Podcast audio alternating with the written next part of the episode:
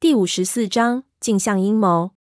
当然，这种遗忘可以是偶然的。事实上，不知道有多少传说湮灭在历史中，但这种湮灭一般都是大规模的，不会单单只有一个传说消失。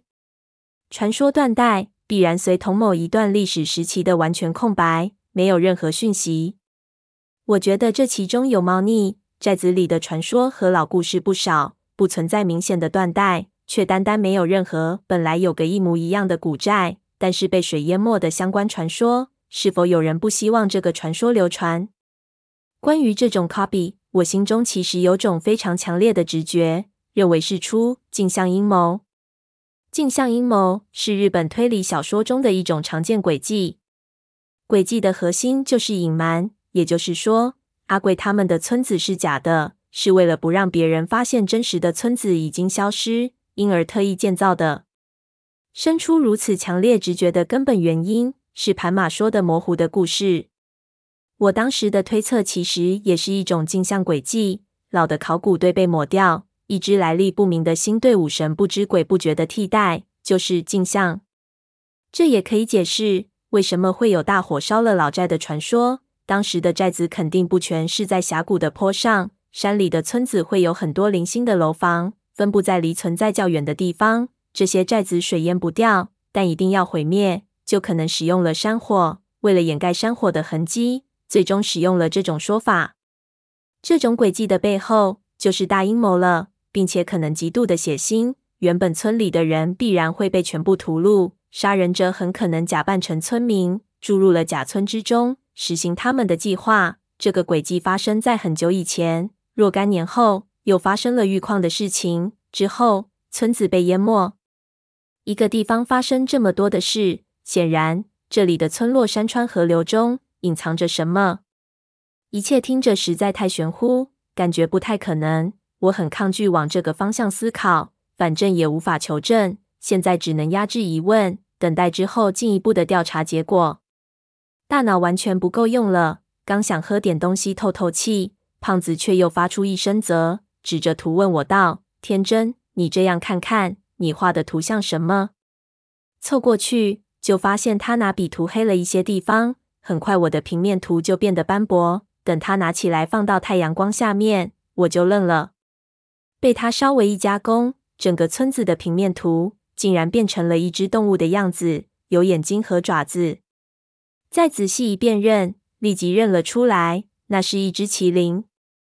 越来越好玩了，胖子喃喃道。我浑身的毛都立了起来，直接能看到的是，那麒麟的样子和闷油瓶身上的很像。我靠，难道真的来对地方了？我心说。脑子里几个概念不停的闪动：麒麟、纹身、平面图。忽然就有了一个横空出世的念头，拿着图走向闷油瓶，他正在发呆。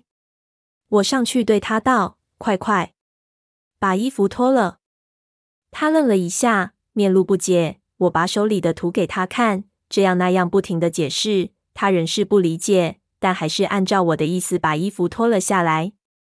我看着他磨叽的动作，真是心痒，真想一脚把他踹翻。马上贴上去看，等他脱了衣服，我才想起来，他身上的纹身平时是看不见的。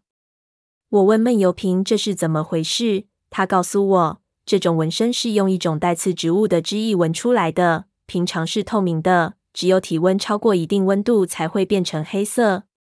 古时候苗人多有湿热病。这种纹身可用来检测小孩子的体温，当然要体温超过一定的温度，也可以是因为剧烈的运动。所以闷油瓶在剧烈的搏斗或者激动的时候，纹身便会显现。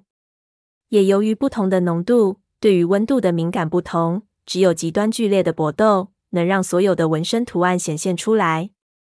胖子弄来热水袋，我们逼着闷油瓶烫他的胸部，果然黑色的纹身慢慢显现。胖子就道：“我靠，这招好啊！我以前作弊怎么不知道这个？”我则开始仔细看他的纹身和我画的地图。你看看这鼓楼的位置。胖子道，指了指塔边上路径的走向。如果巴乃和这个村子是一样的，那么这湖底鼓楼的位置正巧在小哥那高脚木楼的位置上。如果贴在小哥身上，就是麒麟的眼睛。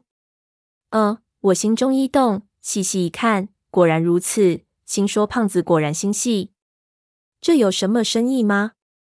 胖子又道：“这样看来，能肯定一点，就是小哥，你肯定和这个有渊源。”我切了一声，说：“这不是废话吗？”胖子道：“非也，这对于我们指导意义重大。以前只是估计，大概这里会有一些线索，现在可以确定了。估计和确定是两个完全不同的概念，我们今后的做法也会改变。”我点头，这倒也是，而且这个村子的事情才刚刚开始，有的搞了。胖子接下来和我们讨论了一些指导方向，这是算是有眉目了，也不用那么急。反正村子不可能忽然又没了，我们肯定得继续带着，做个系统的调查。另外，周围的村子也得一个一个去打听，看看能问出什么来。这是个很长的过程，我看得在这里待上一段很长的时间。整理一下，先回去带点东西过来。接下来可能要常住。说着，对云菜就咧嘴笑：“丫头，咱们相处的时间长着呢。”云菜也笑笑，眼神却不自觉地晃向闷油瓶。